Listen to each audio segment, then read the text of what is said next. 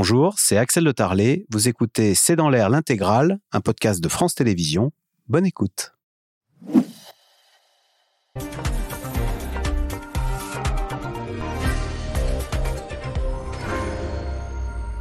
Bonsoir à toutes et à tous. Était-ce une victoire à la Pyrrhus? Kherson a été libéré, mais les bombardements incessants de l'armée russe font que la population ne peut plus rester dans la ville où l'on dénombre déjà 15 morts. Alors question que cherchent les Russes en bombardant ainsi la ville de Kherson, mais aussi les infrastructures ukrainiennes. Sommes-nous entrés dans une guerre d'usure où c'est le plus résistant qui l'emportera? Et puis côté russe comme côté ukrainien, quel est l'état d'esprit de la population? Face à cette guerre qui dure maintenant depuis neuf mois Enfin, en Occident, le soutien à Volodymyr Zelensky pourrait-il s'émousser? C'est le sujet de cette émission de ce C'est dans l'air, intitulée ce soir Ukraine, l'acharnement de Poutine.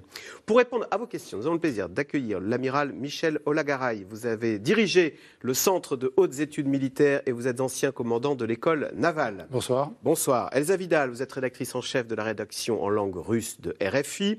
Daphné Benoît, correspondante à l'AFP. Vous avez été correspondante au Pentagone et vous vous êtes présidente de l'Association des journalistes de défense. Et enfin, Jean-Marc Four, vous êtes chef éditorialiste à la rédaction internationale de Radio France, président de l'Association de la presse diplomatique. Merci de participer à cette émission euh, en direct. Daphné Benoît, question toute simple pour commencer. Que cherchent les Russes en bombardant ainsi incessamment euh, cette ville de Kherson, euh, d'où ils sont partis il y a deux semaines? Effectivement, euh, c'est un peu paradoxal puisque cette ville de Kherson était censée euh, être russe euh, pour l'éternité, d'après des déclarations de Poutine il y a quelques semaines. le repli de, des forces russes de Kherson a déclenché une nouvelle vague de frappes sur. Parce qu'ils se sont installés, les Russes, de l'autre côté du fleuve. Hein, ils, sont de l'autre côté. À portée de, de, missiles. Absolument, mais ils sont de l'autre côté du fleuve. Et finalement, la reprise de Kherson par les forces ukrainiennes marque une nouvelle victoire stratégique majeure hein, pour les forces de Kiev, euh, parce que c'est une reprise euh, stratégique très importante. Et, cette, euh, finalement, ce bombardement de Kherson s'inscrit dans une tendance beaucoup plus vaste de bombardement tous azimuts sur les infrastructures énergétiques ukrainiennes dans tous les coins du pays, pour, en fait, faute de victoire militaire russe, miner, saper le moral des populations ukrainiennes à l'arrivée de l'hiver. On, voit que la semaine prochaine, les, les, températures vont passer en dessous de zéro en Ukraine. Donc ça pose un énorme problème. Ces, frappes, euh, elles ont euh, euh, complètement mis KO 25% à peu près des, de, du circuit électrique ukrainien. et donc voilà, la population va avoir froid, elle va manquer d'eau d'électricité. Donc c'est une finalement c'est une une réponse au revers sur le terrain. Donc on bombarde la population. Et je voudrais rajouter que ça, coïncide également, non pas seulement avec des revers, mais aussi avec la nomination euh, en octobre euh, d'un nouveau commandant des forces russes en Ukraine, le général euh, Sourovikine, qui s'est fait une triste réputation en Syrie. En Syrie, on l'appelle le boucher de Syrie. on se souvient qu'il avait participé à l'état-major qui avait décidé du bombardement d'Alep notamment, avec ah destruction totale des infrastructures civiles, des hôpitaux, des immeubles d'habitation. Donc, il reproduit un schéma qu'il connaît bien. Euh, Amiral Lagaray, c'est vrai qu'on s'est tous réjouis il y a deux semaines de voir les Ukrainiens récupérer cette ville de Kherson, mais on en va dire à quoi bon? Euh, L'hôpital a dû être évacué, et puis bah, la population à, nouveau fuit cette ville de Kherson sous euh, les bombardements russes. Non, non, on peut encore s'en réjouir. Et les Ukrainiens peuvent s'en réjouir encore davantage, puisque maintenant la route vers Odessa, qui était un des objectifs qui n'est plus présenté comme tel d'ailleurs par, euh, Poutine, euh, est inatteignable. Euh, donc cela me paraît être de très très bon augure pour, pour l'avenir, qui sera très difficile. Ça montre quand même, encore une fois, que la notion de crime de guerre est totalement étrangère à la réflexion russe. Alors, c'est Volodymyr Zelensky qui accuse les Russes de se livrer en bombardant ainsi Kherson, qui a fait 35 blessés et 15 morts, il, parle de crime de guerre. Oui, mais c'est ce que vous disiez, madame. Il, tape sur, toutes les infrastructures. C'est déjà un crime de guerre, hein, de frapper des infrastructures qui, permettent à la population de vivre. Il frappe directement la population. Donc, la notion de crime de guerre, la notion de règle, si vous voulez, euh, concernant la guerre, est une notion essentiellement théorique. Hein. On le voit chaque fois, on le voit à chaque grand conflit. Donc là aussi, on doit réfléchir un peu ce que c'est, à quoi ça doit aboutir, euh, si ça sert à menacer des gens, les grands dirigeants politiques qui se lancent dans de tels conflits euh, n'en ont cure. C'est-à-dire qu'il faudra, il faudrait, pour bien faire, aller chercher Poutine et le traduire devant les tribunaux internationaux. Euh, écoutez, bon, euh, non, on n'envisageons même pas cela. Euh, Poutine, à mon avis, ne sortira plus jamais de la Russie ou de la sphère russe, sinon dans, en très mauvais état. Donc là, je ne pense pas. Jean-Marc Four, c'est le signe de quoi ça, de voir ainsi les Russes bombarder à la fois des civils dans cette ville de Kherson, mais aussi des infrastructures, le réseau électrique de l'Ukraine alors, il y a une forme de vengeance, hein, politique de la terre brûlée, politique de la terreur, c'est ce qu'on disait tout à l'heure. Mais il y a une forme de stratégie, on le voit bien depuis un mois, un mois et demi en réalité. Cette stratégie, c'est quoi? C'est l'arme de l'énergie, pour résumer. Euh, c'est l'arme de l'énergie vis-à-vis des Ukrainiens, donc les privés d'électricité, c'est ce que disait Daphné Benoît à l'instant. On, voit bien, quand même entre 6 et 10 millions d'Ukrainiens sur 40 millions à peu près, peu ou pro, qui sont privés d'électricité chaque jour. Alors ça va servir, mais c'est vraiment l'arme de la coupure électrique. Et puis c'est l'arme de l'énergie aussi vis-à-vis de l'Occident. Hein. Alors évidemment, ça prend une autre forme, mais on la connaît bien depuis le début. Elle est encore plus flagrante aujourd'hui. Quel est l'objectif de Poutine avec les Occidentaux et les Européens? En particulier, plus que les Américains qui ont moins de soucis d'approvisionnement énergétique C'est que les Européens se divisent entre eux, qu'ils ne soient pas d'accord, qu'ils n'arrivent pas à se mettre d'accord sur ces histoires de plafonnement du prix du gaz. Donc c'est aussi l'arme de l'énergie. C'est ça sa stratégie aujourd'hui. Euh, et pour cause, parce que d'une certaine façon, il ne lui reste que cela, puisqu'il est sur le reculoir du strict point de vue militaire.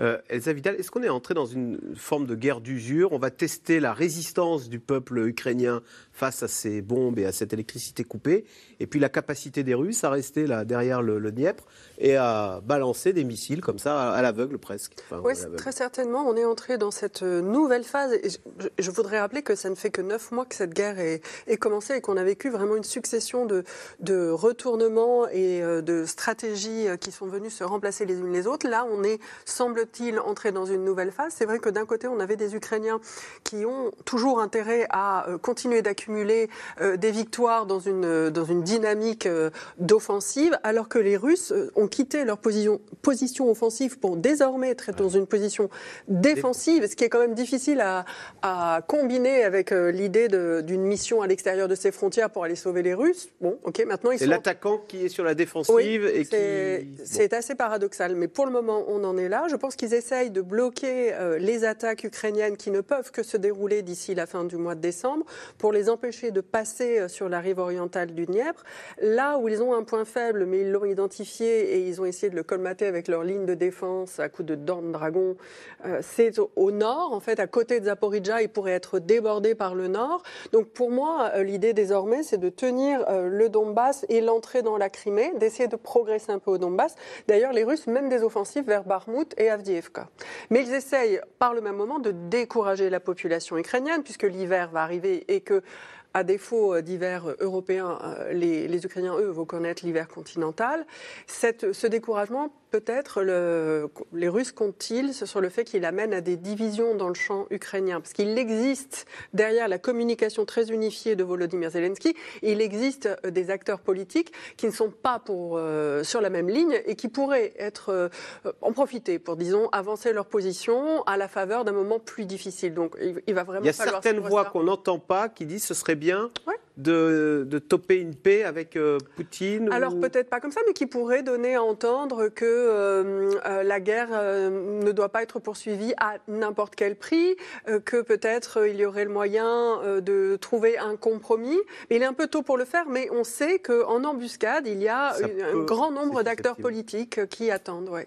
Alors, des frappes russes qui ont donc fait 15 morts et 35 blessés dans la ville de Kherson, reprise par les Ukrainiens il y a deux semaines, on l'a dit, alors que l'armée russe recule sur la ligne de front.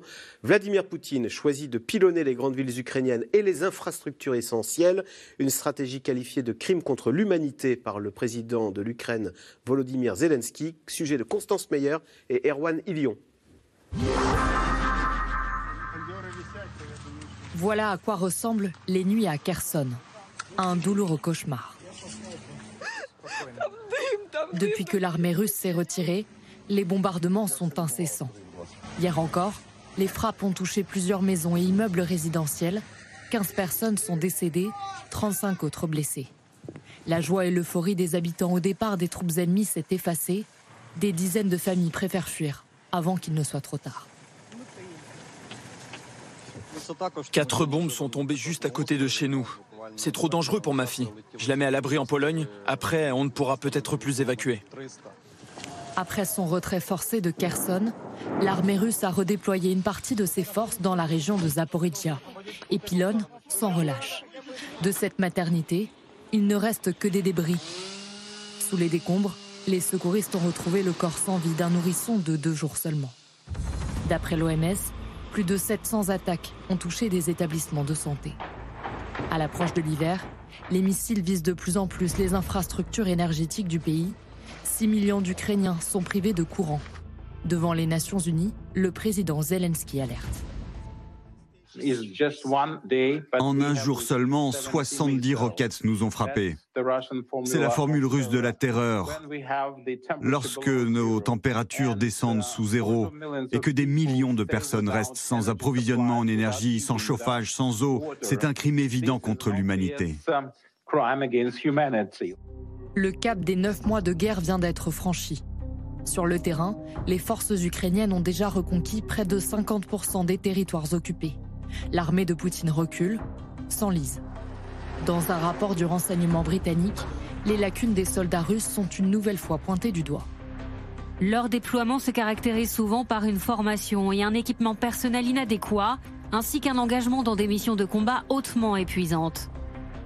Pour faire taire les critiques, le maître du Kremlin organise la riposte médiatique et se met en scène avec des mères de soldats russes tués sur le front. Nous comprenons que rien ne peut remplacer la perte d'un fils, d'un enfant. Surtout pour une mère qui a mis au monde cet enfant, qui l'a nourri et élevé. Je veux que vous sachiez que nous partageons cette douleur. Autour de la table, des femmes triées sur le volet. Des élus, des fonctionnaires, des membres de groupes patriotiques. Face à cette opération de communication, des mères et épouses osent défier Vladimir Poutine, écrit leur colère à visage découvert sur les réseaux sociaux. Vladimir Poutine, es-tu un homme? As-tu assez de courage pour nous regarder dans les yeux, ouvertement, et pas dans une réunion avec des femmes qui ont été sélectionnées, des femmes qui ne sont pas dans ta poche, mais des vraies mères qui ont traversé tout le pays de différentes villes pour te rencontrer? On est là à Moscou, on est prête à te rencontrer. Poutine, en difficulté sur son territoire, est boudé par ses plus proches alliés, comme ici en Arménie où se tenait le sommet de l'OTSC, une alliance stratégique qui comprend six pays dont la Russie, la Biélorussie et l'Arménie.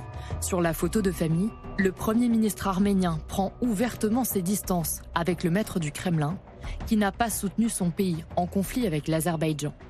Tension palpable aussi lorsque certains appellent à la fin de la guerre et mettent en doute la toute-puissance de Moscou. Si la Russie l'emporte, notre alliance vivra. À l'inverse, et que Dieu nous en préserve, beaucoup de hauts dirigeants ont commencé à discuter du conflit. Et nous sommes arrivés à la même conclusion. Si la Russie ne gagne pas, l'OTSC cessera d'exister. Si la Russie s'écroule, notre place à tous est sous les décombres. Mais qu'importe les doutes de ses alliés, les critiques et les défaites militaires, Vladimir Poutine l'a répété une nouvelle fois cette semaine, la Russie ira jusqu'au bout pour atteindre ses objectifs. Elsa Vidal, c'est assez incroyable. On vient d'entendre Loukachenko, le Mhm. euh, président de la Biélorussie, l'allié indéfectible de Poutine, évoquer devant les caméras la défaite de la Russie et dire si Poutine perd, nous serons tous sous les décombres. Il l'envisage. Oui, c'est assez euh, inédit euh, de- dans la bouche de Loukachenko et d'un représentant des, des États membres de l'OTSC. L'OTSC, c'est l'espèce d'OTAN de. Ouais, voilà. Enfin, il y a que six pays, je crois. C'est les, six- Hum. les six alliés de la Russie. hein. C'est ça. Mais c'est disons que c'est son cercle privilégié pour euh, ses actions de défense et d'influence dans la région, d'entendre un dirigeant pouvoir formuler tout haut un impensé, c'est-à-dire la, la défaite russe. Là où en revanche euh, c'est intéressant à... Un impensé, ça- vous pensez que sa pensée, à- sa parole a dépassé sa pensée Non, ah non, non, non, je pense qu'il il le fait de manière très neutre, mais personne jusque-là ne se l'était permis. Et ça montre bien à quel point euh, le, Loukachenko, qui est arrivé au pouvoir avant Vladimir Poutine, qui était au pouvoir du temps quasiment de l'Union soviétique, hein, qui, qui était dans le PC, euh, que Loukachenko, lui, euh, effectivement, disparaîtra très probablement euh, si euh, le pouvoir en Russie venait à changer, si la guerre était perdue. Il montre aussi, en formulant cette hypothèse complètement interdite en principe, hein, euh, frappée de tabou, à quel point il est un allié réticent en fait de la Russie. Il ne peut pas ex- il ne peut pas repousser les assauts de Vladimir Poutine, mais il ne les souhaite pas, parce que euh, Vladimir Poutine s'immisce de plus en plus dans sa gestion euh, du pays. Et puis ce qui est très intéressant dans cette réunion, euh, c'est à quel point des dissensions qui étaient généralement sous le tapis s'expriment maintenant de plus en plus visiblement et marquent, je pense vraiment, un vrai tournant dans la région, avec des coins enfoncés, pardon, enfoncés tant par la Turquie que par la ah Chine dans la domination que la Russie exerçait sur ce qu'elle appelle sa zone d'influence. Jean-Marc, c'est vrai qu'on avait cru comprendre au G20 que Xi Jinping commençait à prendre ses distances avec euh, Vladimir Poutine, mais là on voit, ce sont les alliés, on parle de l'Arménie, enfin ce sont les, les, satellites immédiats de Moscou qui semblent euh, prendre eux-mêmes leur distance vis-à-vis euh, du maître du Kremlin? Oui, et c'est sans doute, au cours des dernières semaines, l'évolution géopolitique la plus frappante. on va prendre un autre exemple le, Kazakhstanais. Euh, Tokayev, qui sera d'ailleurs à Paris là, en début de semaine. Il doit rencontrer Emmanuel Macron avant que le président français ne s'envole pour les États-Unis. Le Kazakhstan est en train de prendre ses distances au fil des semaines de plus en plus vis-à-vis de Moscou. Alors qu'en plus, euh, euh, Vladimir Poutine avait envoyé sa troupe pour soutenir le même Tokayev au début de l'année contre la grogne sociale dans son pays. Eh bien, il prend ses distances, mais il, le prend, les prennent de plus en plus. Hein. je veux dire, il, refuse de soutenir Moscou en réalité. Il n'y a pas eu de communiqué commun d'ailleurs à l'issue de cette réunion de l'OTSC. Et, et, en privé, les diplomates euh, du Kazakhstan disent aux diplomates occidentaux on en a marre. Mmh. Ils, ils, le disent. Ils le disent. On a beaucoup de témoignages qui le confirment. Et ils disent on veut maintenant trouver un point d'équilibre avec d'autres partenaires. Alors il y a la Chine, mais ils s'en méfient aussi, euh, les pays d'Asie centrale, beaucoup. Euh, et donc, il y a aussi les Occidentaux. Ça ne veut pas dire qu'ils vont basculer dans le camp occiddental. Hein, ne me faites pas dire ce que je n'ai pas dit. Mais ça veut dire qu'ils cherchent un point. Ils commencent à manifester leur mauvaise humeur vis-à-vis. oui, ils prennent leur distance avec Moscou. C'est une évolution très importante dans ce qui était la, chasse gardée, le précaré de Moscou. Daphné Benoît, est-ce que ça veut dire qu'en fait, au bout de neuf mois de guerre, le simple fait que la grande armée russe n'ait pas réussi à vaincre la petite Ukraine qui, en trois jours, devait rendre les armes, c'est déjà une défaite aux yeux du monde pour Vladimir Poutine? C'est certain qu'au niveau euh, euh, diplomatique, politique, euh, c'est quand même une gifle, c'est une humiliation. pour, pour si vous voulez, l'armée russe qu'on pensait vraiment extrêmement puissante a vraiment décontenancé les observateurs au tout début de cette guerre. Et depuis, c'est quand même extraordinaire. Alors après, parce qu'elle était mal renseignée. Est-ce qu'il a été mal renseigné par son entourage qui lui a dit ce qu'il voulait entendre en disant en trois jours, on est à Kiev. On soupçonne effectivement ce scénario euh, d'un espèce d'isolement euh, euh, cognitif finalement de, ce dictateur que personne n'ose contredire, etc.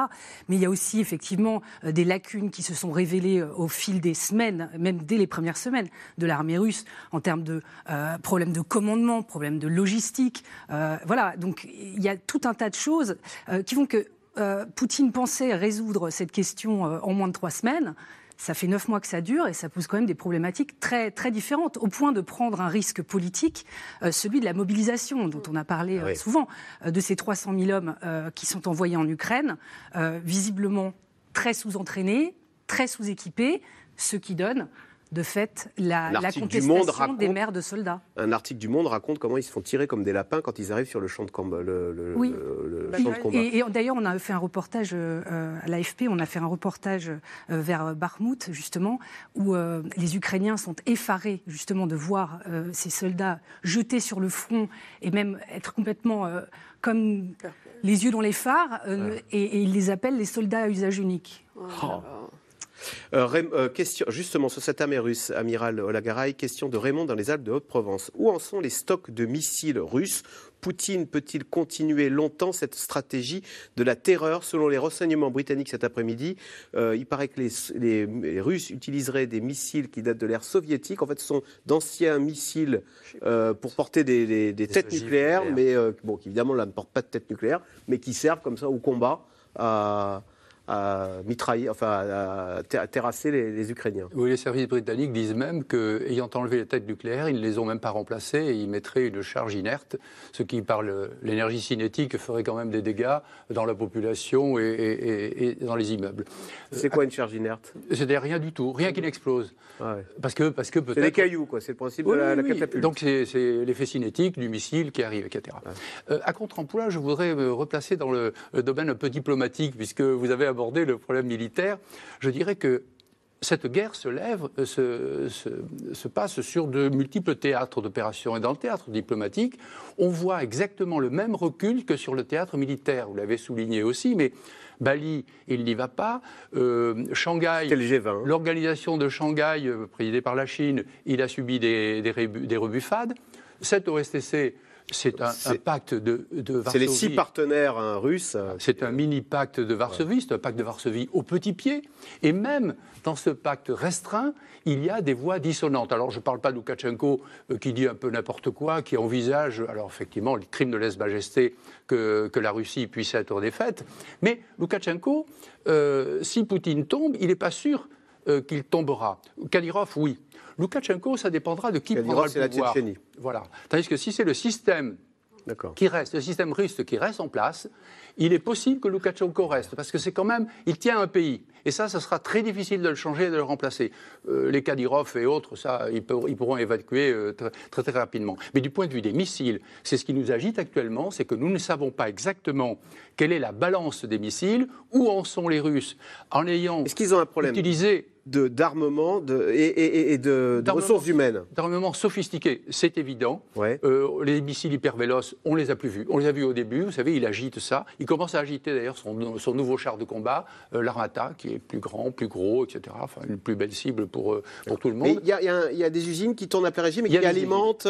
oui, enfin, mais ont-elles mais ont le matériel nécessaire Et en particulier, nous savons tous, et nous voyons, nous, nous lisons, que les matériels de haute technologie, les puces en particulier, tout ce qui est électronique, qui venait beaucoup d'ailleurs d'Occident. C'est assez surprenant. Ils ont besoin des puces de l'Occident pour fabriquer leurs missiles. Mais ce qui est assez surprenant, c'est que l'Occident leur livrait quand même une quantité de matériel dont l'Occident savait qu'elles étaient utilisées dans leur matériel d'armement. Je trouve ça quand même assez étrange. c'est fini là. Ah, c'est fini maintenant, mais nous l'avons fait pendant des années et des années. Donc euh, là, il y, a une ambiguïté et dans les discours et dans euh, la gestion de, tout ça qui est extrêmement Sur les 300 000 réservistes mm. dont euh, Daphné Benoît disait on les appelle des soldats à usage unique, hein, c'est ça l'expression elle, elle a raison, bien sûr, de le dire, mais surtout... C'est des pauvres enfants qu'on envoie, qui se demandent ce qu'ils font là et ils sont mal préparés. Mais du point de vue de la, de la mobilisation, je voudrais rajouter une chose, c'est qu'il a été annoncé que 300 000 étaient mobilisés. Mais si vous vous souvenez bien, dans l'oukase signé par Poutine, il y avait un article 7 mm. qui était, semble-t-il, euh, discret, qui envisageait de mobiliser jusqu'à un million. C'est-à-dire qu'il n'a pas forcément besoin de signer un oukase supplémentaire, donc d'avoir d'étaler à la face de son pays qu'il avait un geste euh, si fort que ça pour euh, gagner son opération spéciale, mais il peut continuer d'une façon euh, discrète, sous-jacente, il peut continuer à mobiliser, ce qui vraisemblablement peut porter ses fruits sur le long terme, moyen-long terme, vers le printemps peut-être, et c'est la raison pour laquelle les Ukrainiens ont tout intérêt à attaquer, à continuer, et ils le feront. ils le feront. La Rosputitsa est en train de se terminer. La Rosputitsa, c'est quand le, le, sol est boueux, et donc là, il va devenir gelé. Voilà. les chars pourront. Euh, et là, tout le monde pourra à nouveau euh, combattre. Mais... Ah, vous prévoyez un mois de décembre euh, ah, oui. actif sur le plan militaire Nous n'imaginons pas que les Ukrainiens s'arrêtent là. Ils ont cette dynamique. Il faut qu'ils continuent à gagner pour être soutenus par les, par les Occidentaux. Et surtout, ils peuvent mener, s'ils en ont la force, parce qu'on parle des problèmes humains, de ressources humaines de la Russie, mais les Ukrainiens, les Ukrainiens perdent au moins autant d'hommes que les Russes, ou à peu près autant d'hommes que les Russes, et ils sont trois fois moins nombreux quand même. La réserve est quand même ah inférieure. Eh Donc ça peut combien C'est très difficile. 40 millions d'habitants d'un côté, 150 de l'autre. Mais de l'autre côté, les Américains aussi arrivent en limite de portée. Euh, la production des Javelin, ils ont beau avoir réuni tous leurs complexes euh, militaro-industriels euh, et politiques pour relancer tout ça, ça met beaucoup de temps. D'ailleurs, en France, nous le faisons aussi. la réunion qu'a organisée le président de la République On va en parler de ça, donne des suites.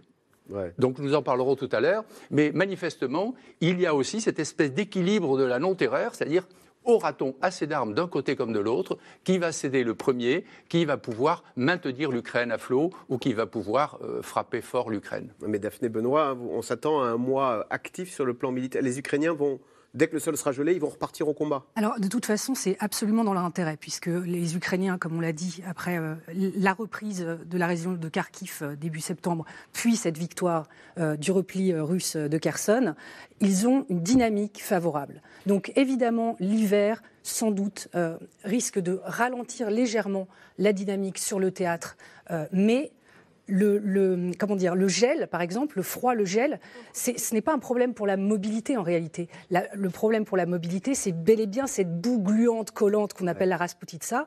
Et, et là, c'est en train de se finir, comme euh, le disait l'amiral. Et donc, ce qui empêchait finalement euh, des, euh, des, déplacements assez fluides sur les, axes routiers va pouvoir recommencer. Alors évidemment, le froid, ça a un impact sur les matériels, sur les hommes. Euh, ça ralentit un peu la manœuvre, ça rend la maintenance plus compliquée, etc. Mais, les Ukrainiens, de toute façon, n'ont qu'un seul intérêt, c'est continuer, continuer l'offensive face à des Russes qui ont besoin de se régénérer, qui sont sur une position effectivement défensive. Ils ont absolument besoin de marquer des points pour en plus euh, conserver à la fois euh, l'appui de la population ukrainienne et l'appui des Occidentaux. Elsa Vidal, question téléspectateur. Vladimir Poutine fait-il de la communication en recevant des mères de soldats russes? Oui, il fait même un type de communication assez particulier euh, que presque tous euh, les régimes autoritaires euh, savent pratiquer quand ils durent et que l'Union soviétique savait aussi pratiquer. Ce qui convient, elle crée comme on a une expression, le village Potiomkin, c'est-à-dire un village qui est mis en scène, c'est une mise en scène, un village où tout se passe bien. C'est ce qu'on emmenait voir certains experts étrangers euh, en Russie, justement quand on voulait euh, leur montrer que tout était bien géré euh, dans le pays, et en particulier quand on voulait qu'ils ne voient pas l'étendue de la famine qui, frappait l'Ukraine. Et c'est aujourd'hui qu'on rend particulièrement hommage à cette famine qui a frappé l'Ukraine du fait de l'Union soviétique. Donc on a un village Potiomkin. Cette réunion, c'est un village Potiomkin. Ça consiste à montrer que le président a Ce sont des mères qui ont perdu leur, leur, enfant au combat. Certaines, oui, pas toutes. Euh, il y a des femmes qui sont en fait parmi cette assistance des délégués, euh, pardon, des députés euh, à la Douma d'État du parti du président, d'autres qui sont cinéastes, qui tournent des films patriotiques, d'éducation patriotique. Donc c'est un panel choisi, trié sur le volet. Est-ce que russe est dupe? Probablement une partie, oui, je dirais le ventre mou, c'est-à-dire euh, les, hommes, les femmes de plus de 55 ans, assez peu politisés, euh, englués dans des problèmes économiques très difficiles. Oui, ils voient un président qui va quand même au contact de la population avec un panel de femmes où on va parler d'une chose qui est assez quand même sacrée et tout particulièrement dans la culture russe, c'est la douleur des mères. Euh, la mère est quand même une figure d'autorité politique, donc le, voilà, le président est dans son rôle, il remplit, coche plein de cases. En revanche, ceux qui savaient déjà euh, à quoi s'en tenir sur cette guerre ne croient pas à cette mise en scène. On est toujours dans un cadre assez, euh, assez immobile. Hein. Il y a pas On a vu quand même des colères s'exprimer à la télé. Alors ça, c'est d'autres gens, d'autres femmes, de véritables, j'ai envie de dire, mères ou épouses ou sœurs de soldats qui demandent des comptes, euh, quand même l'attention sur le fait que très souvent les comptes sont demandés non pas euh, pour parler de l'ineptie de cette guerre ou pour s'opposer à la guerre, mais pour dire qu'on envoie les hommes combattre avec un mauvais équipement, dans de mauvaises conditions et que les soldes ne sont pas payés. C'est contre ça que ça peste, hein. pas oui, contre la guerre. Oui, c'est ça qu'on entend le plus possible. C'est-à-dire que le comité des maires de soldats, qui s'était fait connaître euh, depuis très longtemps justement euh, sur des questions politiques, est un comité qui est agonie euh, d'embarras politiques, policiers, pour l'empêcher de s'exprimer. Parallèlement, ces problèmes, malgré tout, de logistique et d'équipement et de paye des soldats, ils sont suffisamment importants pour que le président soit revenu dessus dans une adresse à la population, alors qu'il l'avait déjà fait il y a trois semaines, ce qui veut dire que malgré son impulsion, ça n'a pas pu être réglé et qu'il y a quand même un flot sans doute assez constant de plaintes qui remonte. Et ça, c'est déstabilisant parce que euh, les gens, on l'a entendu en Russie, sont assez patriotes, au moins dans leur prise de parole publique. Ils acceptent d'aller faire la guerre, euh, avec bien sûr le conditionnement qu'on leur a fait. Mais euh, si en revanche on ne leur donne pas le minimum, là, il va, il, va commencer à grignoter un soutien dans ce qui est, j'ai envie de dire, son cœur de cible. Jean-Marc Cette mise en scène de Vladimir Poutine avec ses mère, entre guillemets, elle a aussi un, référent historique euh, euh, qui est euh, la, période de la guerre en Afghanistan. Donc il, faut remonter 40 ans en arrière, où effectivement la mobilisation des mères avait, avait joué un rôle. Alors, parfois surévalué, je pense, mais malgré tout avait joué un rôle. On dit que l'Union soviétique avait arrêté la guerre face à la grogne des mères qui avaient perdu leur enfant. Je pense que c'est en partie vrai et que les Russes le savent. Donc c'est une façon de dire, vous voyez, cette fois-ci on s'en occupe, on est avec les mères, on échange avec elles, elles ne pensent pas la même chose qu'à l'époque, ce qui évidemment est une mise en scène. Mais, mais ça ne doit rien au hasard, ça renvoie aussi à ce référent historique. Je pense que c'est indissociable de ce moment-là. Alors, on l'a dit, hein, depuis plusieurs semaines, l'armée russe concentre ses attaques sur les infrastructures énergétiques pour priver les Ukrainiens d'électricité. Dans le pays qui connaît des températures négatives, les coupures de courant font désormais partie du quotidien. Mais vous allez le voir, le manque de chauffage ou de lumière n'atteint pas le moral de la population. C'est un reportage de nos équipes sur place, tourné à Irpin et Kiev, de Barbara Steck et Stéphane Lopez. À Irpin, la neige s'est installée et recouvre les maisons en ruine. En mars dernier, cette ville aux portes de Kiev a été au cœur de lourds combats. Beaucoup d'Ukrainiens y ont tout perdu, comme Lisa. Cette retraitée vit à présent dans ses mobilhomes, un hébergement d'urgence qui n'échappe pas aux coupures de courant. Quand on n'a plus d'électricité, on s'assoit sur nos lits avec nos couvertures pour ne pas mourir de froid. Depuis le 10 octobre, ces coupures sont quotidiennes et durent parfois plus de la moitié de la journée. Je profite que l'électricité soit revenue pour préparer ce bortsch. Avec cette casserole, j'en ai pour trois jours. Vous savez, depuis que j'ai vu ma maison brûler, vraiment plus rien ne m'inquiète. La seule chose qui a de l'importance, c'est que notre armée gagne sur le front. Le froid, c'est rien. Les bombardements, le froid, ça ne marche pas. Et ça ne va jamais marcher sur nous. Nous sommes incassables. Nous avons foi en nos soldats et nos généraux. Et nous n'abandonnerons jamais. Et nous nous battrons jusqu'au bout. Parce que la Crimée, le Donbass, c'est l'Ukraine. Nous sommes indépendants. Point à la ligne. Un moral inaltérable. Dehors, les équipes de la mairie installent un générateur de secours. Je vais vous montrer comment ça marche. Voilà, maintenant il est chargé à 100%. Ce générateur va permettre de chauffer un bâtiment où les habitants des mobilhomes et du quartier pourront venir se réfugier en cas de coupure d'électricité prolongée. À la mairie, on envoie des lettres aux organisations du monde entier. Il nous faut déjà plus de 100 générateurs en urgence. Mais le problème, c'est que la demande est si forte que les distributeurs ne suivent pas et en plus, ils augmentent les prix. Même cher, on a du mal à en trouver. La nuit tombe. Et partout dans les rues, ces générateurs vrombissent. À Kiev, la ville est plongée dans le noir. Dans les immeubles, les ascenseurs ne fonctionnent plus. Il faut gravir 24 étages à pied pour arriver dans l'appartement d'Anastasia et Denis, parents de jumeaux de 20 mois. Pour monter, on les met comme ça. Normalement, c'est moi qui les porte. Voilà, comme ça. Les deux en même temps. C'est comme ça qu'on grimpe les 24 étages en 5 minutes. Faut pas exagérer, ça prend quand même 15 minutes. On descend en 5 minutes et on monte en 15 minutes. S'ils ont de la lumière, c'est grâce à ces lampes torches très puissantes. Et pour l'eau, c'est système D. Vous voyez ce fût? Il contient 100 litres d'eau du robinet. C'est mon mari qui a fait ça. Pour moi, mon mari est un génie de l'ingénierie. Et ça nous permet d'avoir de l'eau quand il y a des coupures. Regardez.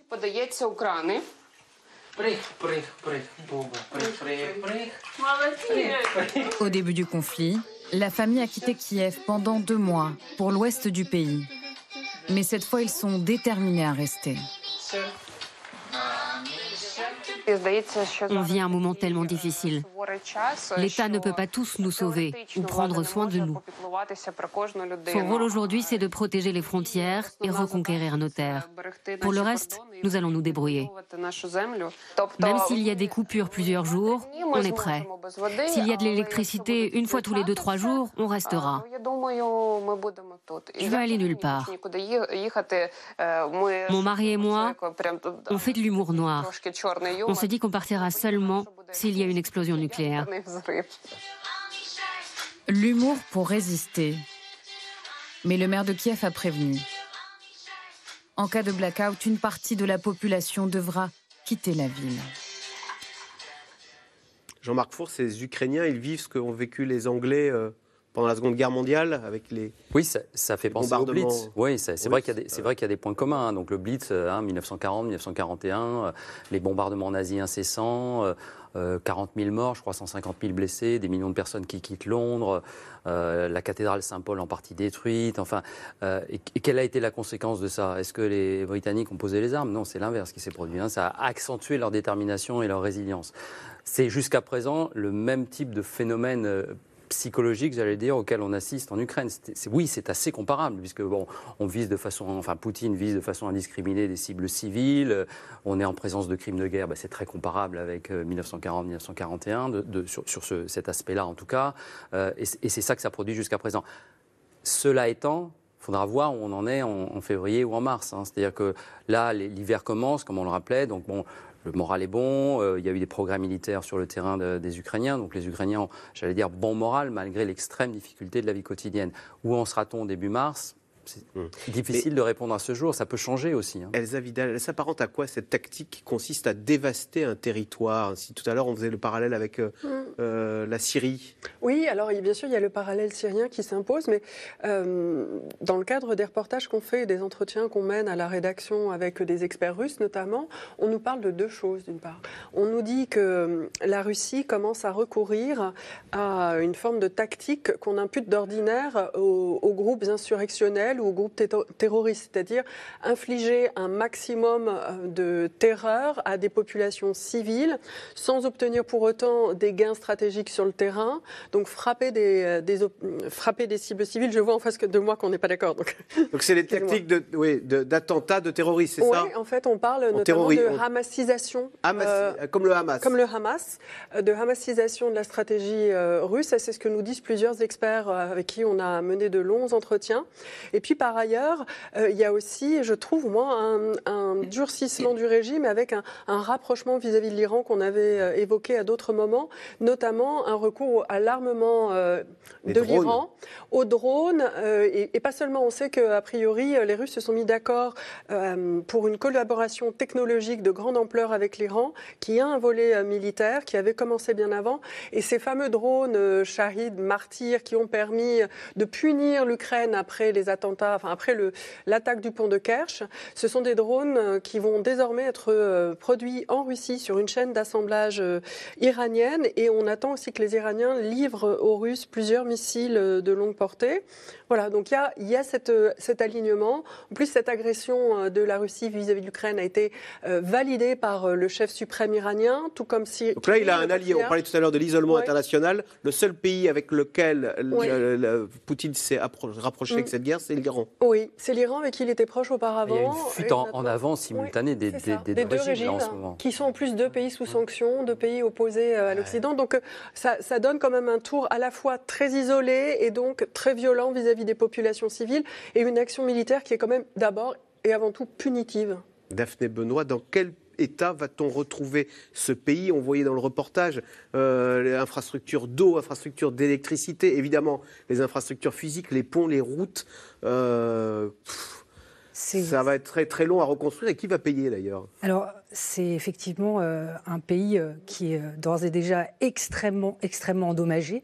les centres urbains et comme vous l'avez dit tout le réseau de transport, etc., logistique. Donc c'est évidemment ça représente des dizaines et des dizaines et des dizaines de milliards de reconstruction que vont devoir sans doute prendre en charge les alliés de l'Ukraine. D'ailleurs, il y a une, réunion. Les Européens les, Européens, les Américains. Euh, il y a une réunion des bailleurs de fonds pour l'Ukraine qui euh, se tiendra mi-décembre à Paris, où euh, il sera question justement de la reconstruction de, de ce réseau énergétique. Et c'est là qu'on peut peut-être se demander si cette stratégie russe de frappe, de vague de frappe, contre ces infrastructures énergétiques ukrainiennes. Elle a vocation effectivement à semer la terreur et à casser le moral des Ukrainiens, mais n'a-t-elle pas aussi vocation à faire monter le coût de la, de la reconstruction de l'Ukraine?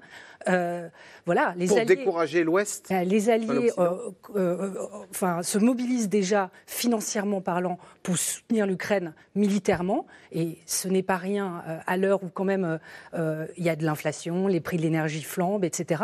Et donc ajouter à ça le coût d'une reconstruction vertigineuse, ah. voilà, est-ce qu'il est n'y aurait pas la résilience ukrainienne, elle dépend aussi de notre résilience. Et c'est ça que que Vladimir Poutine est en train de tester. Que veut laminer, tester. Euh, question téléspectateur, amiral Olagaray, c'est Jean-Paul dans le Var. Pourquoi les Ukrainiens ne frappent-ils pas des cibles sur le territoire russe? Parce que euh, sans aucun doute, les Américains le leur interdisent. D'ailleurs, ils l'ont interdit en ne leur fournissant pas le, HIMARS à, longue portée. Parce qu'aussi, peut-être ne faut-il pas euh, trop chatouiller l'ours russe, parce que s'ils étaient vraiment attaqués sur leur pays, là, Poutine pourrait peut-être lancer la mobilisation générale, etc. Alors, ils ont déjà frappé Belgorod, ils ont déjà frappé Novosibirsk, euh, donc quand même, le territoire russe a été frappé. Et puis, euh, d'une certaine façon, euh, Kherson, qui a été, semble-t-il, entre guillemets, territoire russe. Pour l'éternité. A, été frappé, a été frappé et repris. Pourrais-je simplement dire à madame pourquoi je n'avais pas l'air mhm. tout à fait d'accord? C'est que je voulais simplement aussi compléter. Ça ne me paraissait pas être des attaques de type. des attaques sur le, sol et, les infrastructures ukrainiennes de type terroriste. Hein. C'est pour compléter la terreur qu'ils font régner sur ce territoire-là. C'est une façon de désorganiser un pays. Désorganiser un pays, c'est désorganiser ses transports, c'est désorganiser ses industries, industries d'armement, euh, de toutes sortes d'industries. C'est un pays, quand vous regardez, et ça vous avez raison de parler de, du Blitz et de rappeler ce qui s'est passé pendant la Seconde Guerre mondiale. Il fallait des flottes d'avions absolument incroyables pour viser un point. Même chose d'ailleurs lorsque les Britanniques et, Américains euh, venaient frapper l'Allemagne, etc. Là, avec quelques missiles, vous frappez tout toute l'Ukraine et d'une façon extrêmement sélective en visant à désorganiser le pays par leurs infrastructures. Donc, si vous voulez, il y a bien sûr le côté terreur, j'en suis tout à fait d'accord avec vous. Et je il y a le côté désorganisé Et je ne l'évacue absolument pas. Mais il y a ce côté désorganisation qui, là, euh, même si c'est un crime de guerre, qui correspond à un véritable objectif hmm. militaro-politique qu'il n'avait pas pu mettre sur pied au tout début parce qu'il croyait que la guerre serait rapidement faite. Donc il n'y avait pas de plan de frappe ni rien. Ah et surtout, il voulait récupérer les infrastructures en état pour s'en servir. La deuxième partie, ça a ah été... Euh, au début, il ne voulait pas euh, détruire ah, le pays. et, non, on a bien ça, vu avec les aéroports et tout ça. Improvisé par Absolument. la Deuxième partie, on les a vus frapper en vengeance, pour hmm. de Kerch, euh, etc. Et puis maintenant, ils ont eu le temps de mettre sur pied une véritable stratégie. alors, crime de guerre, hein, je suis tout tout à fait d'accord, hein, mais une véritable stratégie de désorganisation totale du pays, puisque maintenant, plus rien à perdre, même si l'Ukraine la récupère en morceaux, il la récupère en morceaux, ils la, la redresseront pas aussi vite qu'on peut l'espérer avec un financement sans doute occidental, parce qu'on chiffre pour l'instant l'Ukraine, la, remise en état de l'Ukraine à environ 200 milliards de dollars. Donc, euh, vous voyez qu'on atteint déjà des sommes assez exceptionnelles.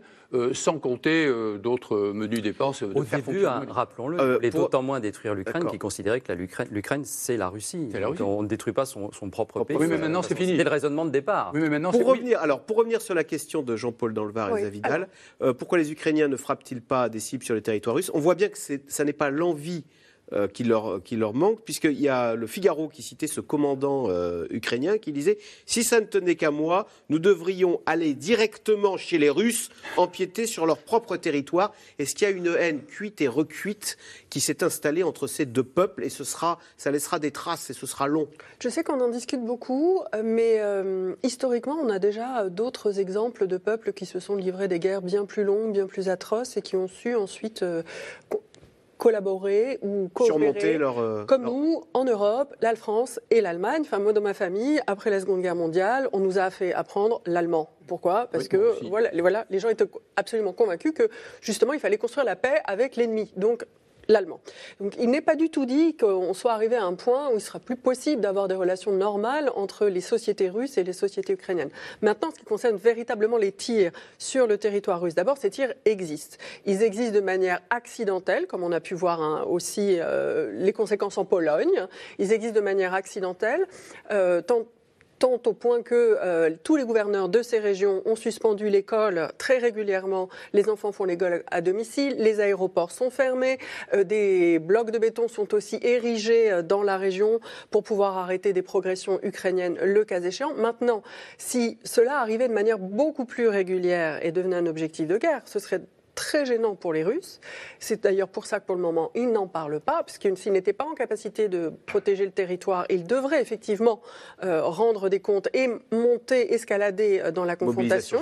Et de l'autre côté, les Ukrainiens, quand ils le font, passent ça sous le boisseau, ils le font de manière légère, et ils sont bien sûr en cela euh, découragés par leurs alliés, puisque tout le monde soutient l'Ukraine tant qu'elle mène une guerre défensive. Ah si elle menait une guerre euh, de plein droit et déclarait par exemple l'état de guerre à la Russie, alors là, ce serait très différent.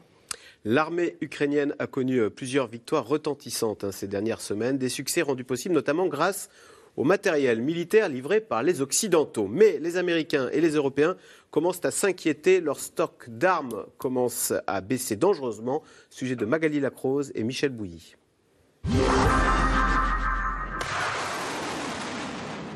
Neuf mois de combats très intenses. La nuit, le jour, sur le territoire ukrainien, des déluges de tirs. Au plus fort des combats, parfois jusqu'à 60 000 obus ont été tirés par l'armée russe et par jour, 20 000 par les soldats ukrainiens. Elle frappe bien cette machine, à 30 km. C'est une machine polonaise. Elle est précise, rapide, bien manœuvrable. Cet équipement a tout changé pour nous. Nous n'avions pas d'obus, nous n'avions rien pour tirer. L'aide militaire de l'Occident à l'Ukraine est majoritairement fournie par les Américains. Avec 16,8 milliards de dollars, Washington est le premier donateur en armes. Mais pour combien de temps encore les Alliés pourront tenir le rythme? À la télévision américaine, la question est posée. Le président Joe Biden braque les projecteurs sur l'arsenal de la défense américaine envoyé outre-Atlantique pour aider les Ukrainiens à repousser l'invasion russe. Mais quelles sont les conséquences sur la défense nationale américaine? Certains experts américains s'inquiètent publiquement de la diminution des stocks. Nous arrivons peut-être à un tournant. Notre dernière livraison d'armes n'indique pas d'envoi de nos missiles Javelin ou Stinger. Pour moi, ça veut dire que les autorités de défense ont tiré la sonnette d'alarme et que le gouvernement ne veut pas épuiser les stocks. Faut-il y voir le début d'une nouvelle stratégie diplomatique américaine? Certains parlementaires, démocrates, semblent préoccupés. Les placards sont vides. Pour vous donner un exemple, uh, l'armée américaine a envoyé un tiers de ses missiles anti-chars Javelin à l'Ukraine. Réponse de l'exécutif pas de panique. Nous ne descendrons jamais sous notre stock de sécurité. Et quelle est la situation en France? Paris vient d'annoncer la livraison de deux lance-roquettes et de batteries de défense anti-aérienne à Kiev. En tout, 550 millions d'euros d'aide militaire ont été dépensés, avec notamment l'envoi de canons César, l'un des fleurons de l'armée française. La complexité réside dans le fait où on va prendre un obus qui fait à peu près 40 kg et on va essayer de l'envoyer à 40 km avec une précision qui est de l'ordre d'un demi-terrain de football. Alors depuis 5-6 ans, effectivement, on voit qu'il y a une hausse d'activité, que ce soit au niveau national ou au niveau international. Hein. Est-ce que depuis le 24 février, on a une hausse d'activité? Non. Aujourd'hui, ça ne s'est pas répercuté jusqu'à l'industriel. Je pense qu'il y a des réflexions au niveau national ou au niveau européen, mais pour l'instant, les industriels ne sont pas impliqués. Euh, on n'a pas plus de charges euh, qu'avant. Fin juillet, 18 canons César ont été commandés pour remplacer ceux livrés à l'Ukraine, car les livraisons d'armes françaises sont puisées dans les stocks existants. Une inquiétude stratégique et politique pour l'opposition. Je suis euh, euh, très réservé sur la livraison d'armes parce que ça fait de vous des co-belligérants. Je, pense qu'il faut qu'on se pose ces questions-là et qu'on se pose également la question du coup de la souveraineté militaire de la France. Pour l'ancien chef d'état-major des armées, la question de l'état des stocks et des capacités de l'armée française est bien plus ancienne. Je pense qu'il faut continuer à aider l'Ukraine pour que s'établisse le rapport de force avec M. Poutine, qui ne négociera autour de la table que sous le contrôle d'un rapport de force. Ensuite, ça pose la question des capacités militaires françaises pour faire face à une guerre de haute intensité. Nous sommes euh, capables de mener des opérations de guerre, y compris ponctuellement de haute intensité. Nous ne sommes pas capables de mener une guerre dans la durée et dans la dureté. Malgré tout, l'effort pour la défense française est là, avec pour 2023 un budget de la défense en hausse à 43,9 milliards d'euros. Mais la question des stocks d'armes interroge aussi les Européens. Bruxelles insiste pour que les pays membres augmentent rapidement leur production d'armes. Euh, question téléspectateur, amiral Olagaray. Livre-t-on des armes que nous possédons aux Ukrainiens ou en fabrique-t-on pour eux?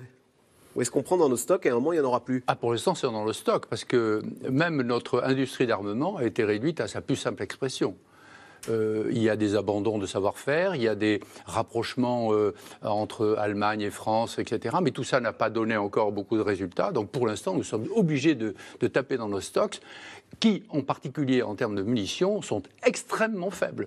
Euh, moi, j'étais aux finances de la marine il y a de longues années, et on, voyait bien, on voyait bien qu'on comptait chichement le nombre de missiles, mais c'était sur le doigt de deux mains. C'était ahurissant, ahurissant d'abandon de souveraineté et de puissance.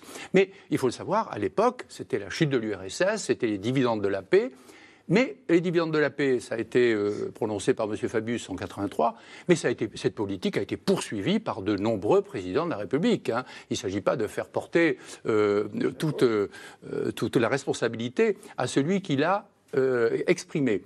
simplement, nous apercevons depuis cinq ans, et euh, quand même euh, les choses sont là, même depuis euh, les attentats à Paris, qu'il y a eu un arrêt dans la diminution de nos capacités opérationnelles, un, arrêt simplement, hein, parce qu'on a supprimé près de 200 régiments. Il faut, imaginer ce que ça peut être. C'est monstrueux. C'est pas le militaire qui parle. C'est quelqu'un qui, qui, a été responsable un temps d'une partie de la défense de la France. La défense de la France, c'est une richesse qu'il faut savoir protéger. Si on n'a pas ce qu'il faut pour la protéger, on perd de la richesse, on perd de l'influence. Donc si vous voulez, là maintenant, on remonte, les lois de programmation remontent, mais ça n'est qu'un micro-rattrapage de tout ce que nous avons perdu en termes de puissance. Maintenant, faut-il reconstituer une armée à l'identique de ce que nous avions en disant maintenant il faut multiplier par trois les militaires, etc. Non. Il faut d'abord réfléchir. Et pour l'instant, ce que nous avons vu, c'est une nouvelle revue stratégique, vous en avez entendu parler, madame, qui a été faite ou proposée, qui est en train de se faire dans l'urgence. Et cette urgence-là ne me paraît pas être de nature à déterminer un cap politique parce que on se dépêche, on part au plus pressé, ça c'est le court terme, ça c'est d'accord, on commande plus de munitions, etc., 2 milliards de plus dans le budget de l'année prochaine, ok. Mais après, il faut savoir où on va. Il faut que le pays se prononce. Il faut que ce soit l'ensemble des forces politiques qui actuellement sont euh, à l'Assemblée nationale et au Sénat qui puissent. Voyez, voyez, euh, c'est pas un, simple. Euh, on n'a rien à fournir c'est que comment est-ce qu'on le fournit et comment est-ce qu'on se protège. Mais alors, oui. Elsa Vidal, est-ce que ça veut dire qu'il faut se préparer à être attaqué comme les Ukrainiens et donc à avoir autant de missiles en se disant euh, il, va, il faut qu'on se prépare à une guerre de haute intensité euh, au vu de ce qui arrive au malheureux peuple ukrainien? Moi, j'ai pas le sentiment que ce soit véritablement ça qui soit en question. Maintenant, je suis pas du tout journaliste spécialisé dans la défense. Il me semble que c'est aussi un moyen de revenir est-ce que Vladimir Poutine, la, la, la, fin euh, après l'Ukraine, il se dit tiens. Ah bah, euh, je vais envoyer des chars à Paris. Je fais euh, de manière tout à fait ouverte partie de ceux qui pensent qu'effectivement ne pas avoir réagi à 2008 quand la Russie s'est emparée d'une partie du territoire euh, géorgien, puis 2014 d'avoir laissé faire aussi en Syrie n'a fait que renforcer la conviction qu'a pu développer Vladimir Poutine que nous étions faibles et désorganisés et pas du tout prêts à nous opposer ou à soutenir quelqu'un qui s'opposerait à ses appétits d'influence. Ça, c'est une partie. Après, je pense que s'inquiéter était, à mon sens, aujourd'hui du fait que nous soyons euh, potentiellement une cible ou euh, euh, peut-être privés d'un potentiel militaire me semble assez surprenant, puisque nous ne sommes pas en guerre avec les Russes, nous ne sommes pas co-belligérants. De temps en autre, on nous fait sentir cela, mais sans doute que Daphné aurait des choses bien plus techniques à rapporter. Non, mais, juste, pour, juste, pour, compléter le propos, en fait, clairement, si on devait, si jamais la France euh, devait se retrouver en conflit, entre guillemets, dans un engagement majeur, déjà, effectivement, elle ne serait pas seule, puisque nous faisons partie d'une coalition qui s'appelle l'OTAN. Donc ce ne serait pas tout à fait la même problématique. Je vous rappelle que l'Ukraine ne fait pas partie de l'OTAN. Bien que soutenue par l'OTAN, elle n'en fait pas partie, et donc que les mécanismes d'assistance mutuelle ne sont pas les mêmes. Euh, deuxièmement, en fait, il s'agit surtout pour la France de basculer d'un modèle, finalement, de, deux décennies de guerre asymétrique, ce qu'on appelle la guerre asymétrique contre les djihadistes, en Afghanistan, au Sahel, donc qui finalement euh, euh, nous sommes face à des ennemis qui n'ont pas du tout nos moyens. À des, groupes terroristes. À des groupes terroristes qui euh, ont un fort pouvoir de nuisance, mais euh, qui, qui ne, qui ne représente pas la même menace. D'accord. Là, on parle qu'une armée régulière. On parle d'une armée régulière. Il n'y a pas un front. Voilà, avec des, des, des moyens symétriques, si vous voulez. Donc, il s'agit de partir de ce paradigme, de le quitter pour revenir à un paradigme plus classique d'un risque de confrontation d'État à État. Et dans, cette configuration, nous n'avons pas besoin des mêmes matériels. Donc, euh, euh, c'est la raison pour laquelle Emmanuel Macron a, lancé une réflexion sur ce qu'il appelle l'économie de guerre. Je trouve que euh, l'expression est un petit peu, un peu forte, hein, parce qu'elle donne une impression d'urgence absolue. Ce n'est pas forcément le cas, mais justement de, retrouver cette flexibilité euh, cette rapidité de production, réduire les délais de production, euh, voilà, les fabriquer à moindre coût, etc. Je vous donne un exemple. Les canons César, euh, dont nous avons livré 18 exemplaires à l'Ukraine, et d'ailleurs les Ukrainiens apprécient beaucoup cette, artillerie, on, met 18 à 24 mois en fabriquer un. Donc le président de la République a demandé un effort de la part de l'industriel pour réduire ce délai de production à 12 mois. Parce que par exemple, les 18 euh, euh, César qu'on a euh, livrés à l'Ukraine, ils ont amputé d'un quart le parc de l'armée de terre. Donc on voit bien que nous, nos moyens restent quand même échantillonnaires. Mais, on, a, on fait tout, mais on a un peu, on n'a pas beaucoup de tout. Mais c'est déjà pas mal. Cette question de reconstitution des stocks, elle est valable aussi pour, pour les États-Unis, hein, euh, particulièrement sur les munitions. Hein, vous, vous, Donc un jour ou l'autre, ça s'arrêtera faute de munitions Le sujet, c'est non, non c'est pas ça que ça veut dire. Ça veut dire qu'il y a un, enjeu de reconstitution des stocks, en particulier sur les munitions. Par exemple, on parle des HIMARS, qui sont ces lance-roquettes américains. Le sujet, c'est pas les, lance-roquettes, le sujet, c'est les roquettes. C'est-à-dire la reconstitution des stocks de roquettes. Et si, après, si le complexe militaro-industriel américain, à un moment donné, se voit donner la consigne d'y aller euh, à fond la caisse, ils iront à fond la caisse et les stocks seront reconstitués. Hein. Ça va prendre un petit peu de temps. C'est déjà parti. Mais voilà. Allez, tout de suite, on revient à vos questions. Alors, de quel type d'armes les Ukrainiens ont-ils actuellement le plus besoin pour lutter contre l'envahisseur russe? Amiral Lagaray, alors. Euh, écoutez, euh, pour l'instant, me semble-t-il, ce sont les attaques de drones et de, et de missiles sur leurs infrastructures qui paraissent les plus menaçantes. Donc euh, c'est la couverture antiaérienne qui est déjà donne de très bons résultats. Moi, si j'en crois ce que je lis, il y a près de la moitié des, missiles russes et peut-être même de plus en plus. D'ailleurs, on voit, on voit euh, ah, les missiles antimissiles. Les missiles, oui, oui, tout à fait, missiles antimissiles, mais à court, longue portée, etc. Donc euh, ça, ce sont les Américains qui le, leur non, pas que, pas que, les Français aussi. Les Français fournissent des batteries de Crotal, par exemple.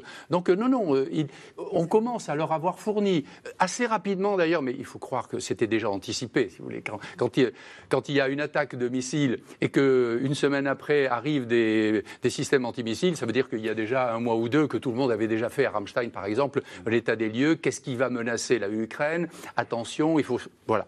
Donc si vous voulez...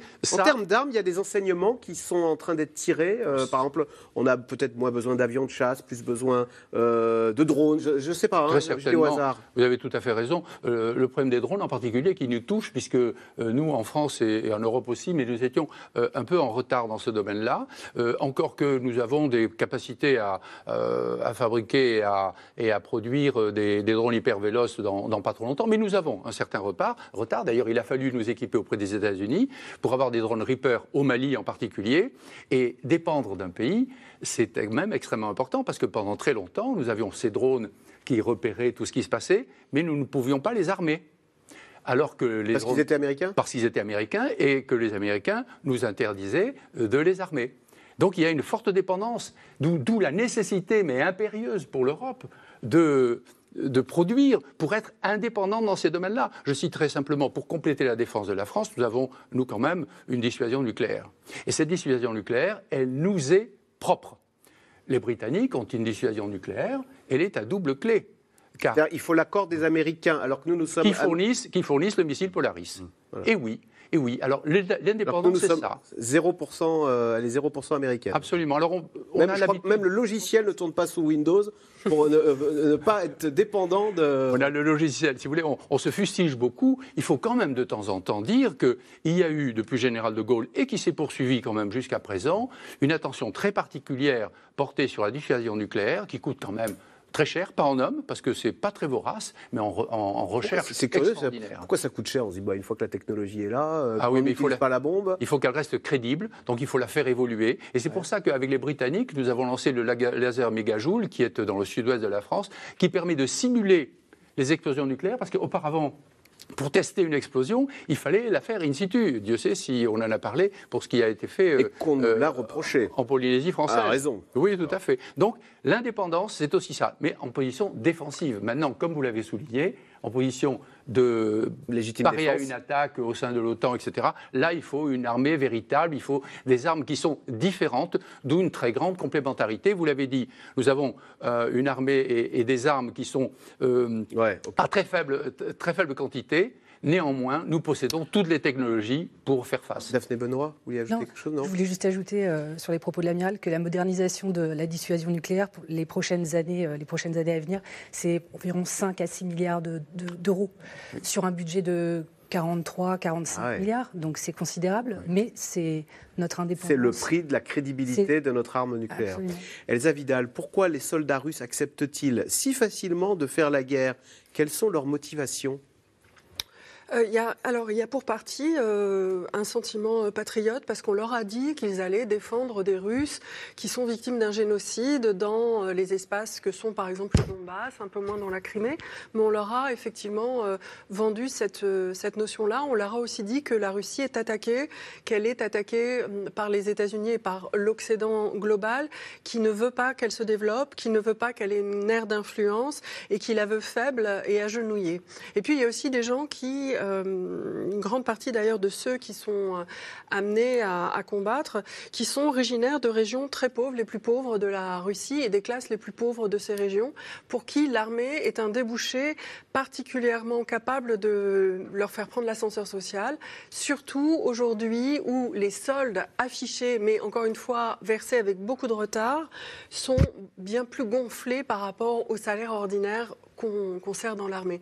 Et enfin, euh, voilà, ils permettent peut-être de faire vivre des familles qui sont dans une misère, euh, dans une très grande misère. Il faut se rendre compte que certaines de ces régions, qui font jusqu'à 80% des combattants, sont des régions euh, où on, dépend du budget fédéral quasiment entièrement, où il y a très peu d'infrastructures, où il n'y a pas du tout de perspective. Euh, euh, Daphné Benoît, qu'est-ce qui va changer sur le front avec l'arrivée de l'hiver? Il fait déjà moins 4 à moins 5 là à Kiev. Hein. Ah, on en a parlé. Euh, l'hiver va nécessairement ralentir quelque peu la dynamique sur, sur le champ de bataille. néanmoins, les armées russes et ukrainiennes sont aguerries pour ce genre de climat. Donc euh, oui, ça va ajouter un peu de complexité peut-être euh, sur la maintenance des matériels, sur la sur sur. il faut les vêtements chauds quand les équipements. Ça c'est très important. Je pense que là, pour le coup, on, risque de faire, enfin les, Ukrainiens risquent de faire la différence puisque les Occidentaux ont envoyé en masse, les Canadiens notamment, qui, ont, qui ont besoin d'équipements chauds, ont envoyé en masse des équipements pour pour que les soldats ukrainiens est chaud. Euh, a contrario, euh, on se demande si euh, les, troupes russes bénéficient de, ce type d'équipement. Donc voilà, il risque d'y avoir. ça ne va pas être vécu de la même de logistique, les Russes sont, vont être moins bien dotés. Oui, mais pour, revenir à votre question, en gros, l'hiver, oui, ça va, ça, va ralentir un peu les opérations. Néanmoins, le gel ou le froid n'empêche pas ni les avions de voler, ni les missiles d'être tirés. Voilà. Alors après Kherson, quel est euh, le nouvel objectif des Ukrainiens? Euh, Jean-Marc Four, euh, ils veulent retrouver leur frontière de 2014, c'est-à-dire jusqu'à l'Ukraine, les Ukrainiens? Alors, du point de vue jusqu'à la Crimée, pardon. Du point de vue du droit international, ils ont raison. Euh, personne n'a reconnu euh, l'annexion de la Crimée par la Russie, hormis euh, la Syrie, la Corée du Nord et, quelques autres. Voilà, l'Érythrée. Donc vraiment, les, the usual suspects, comme on dit en, bon français. Donc ils ont raison du point de vue juridique. après, du point de vue militaire, y parviendront-ils? C'est une autre histoire. particulièrement sur la Crimée. c'est enfin, les analyses aujourd'hui des Occidentaux sont de dire que ça sera quand même extrêmement compliqué, d'autant que si, pour le coup, les, les Russes perdaient la Crimée, Vladimir Poutine est, condamné politiquement. Donc, euh, est-ce qu'ils ont raison juridiquement? Oui. Est-ce qu'ils ont raison militairement? Point d'interrogation. Est-ce qu'ils ont raison politiquement? La question est encore plus compliquée. Et là, on sent bien que chez les Occidentaux, euh, en tout cas les Occidentaux de l'ouest de l'Europe, voire les États-Unis, la pression discrète et tacite exercée sur l'Ukraine est de dire n'allez pas trop loin. il va falloir négocier à un moment donné.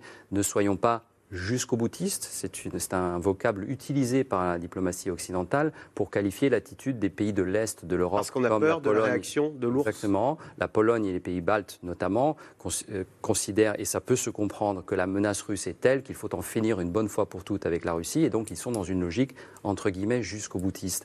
Donc il y a trois, c'est pour ça qu'il y a trois dimensions à, à la réponse à votre question. C'est la dimension juridique, la dimension militaire, la dimension politique. Et la réponse n'est pas forcément la même selon le terrain sur lequel on se place. Emmanuel Macron euh, va téléphoner, non, à Vladimir Poutine? Alors, il est censé l'appeler là, euh, d'ici à, son départ, d'ici à son départ pour les États-Unis, qui est prévu mardi en fin de journée. Euh, oui, ils, se sont déjà appelés des dizaines de fois. Hein. Il, y a tout, il faut penser qu'il continue d'y avoir des contacts. Et, alors, et, c'est une bonne chose, malgré tout, à mon avis, qu'il continue d'y avoir des canaux de discussion. Il y a des canaux de discussion euh, à, ce niveau des, chefs d'État, mais il y a aussi des canaux de discussion à, l'échelon, j'allais dire, inférieur. Il y a des discussions entre les Ukrainiens et les Russes. On a tendance à penser qu'ils ne se parlent pas. Mais non, il y a des canaux de discussion sur certains sujets bien précis. Par exemple, on a vu aujourd'hui qu'il y a eu à nouveau un échange de prisonniers, je crois, 9 contre 12. donc il faut bien se parler pour arriver à un échange de prisonniers. Il y a un autre sujet sur lequel il y a des discussions en ce moment c'est euh, la centrale de Zaporizhia. Euh, la, tentative pour essayer de créer un périmètre de sécurité afin qu'il n'y ait pas d'incident nucléaire, notamment sur le refroidissement. Il y a des discussions en cours en ce moment, y compris avec les Russes. Donc il y a toujours des canaux de discussion. Hein. on n'en est pas à rien non plus. Hein. Mm-hmm. merci beaucoup d'avoir participé à cette émission.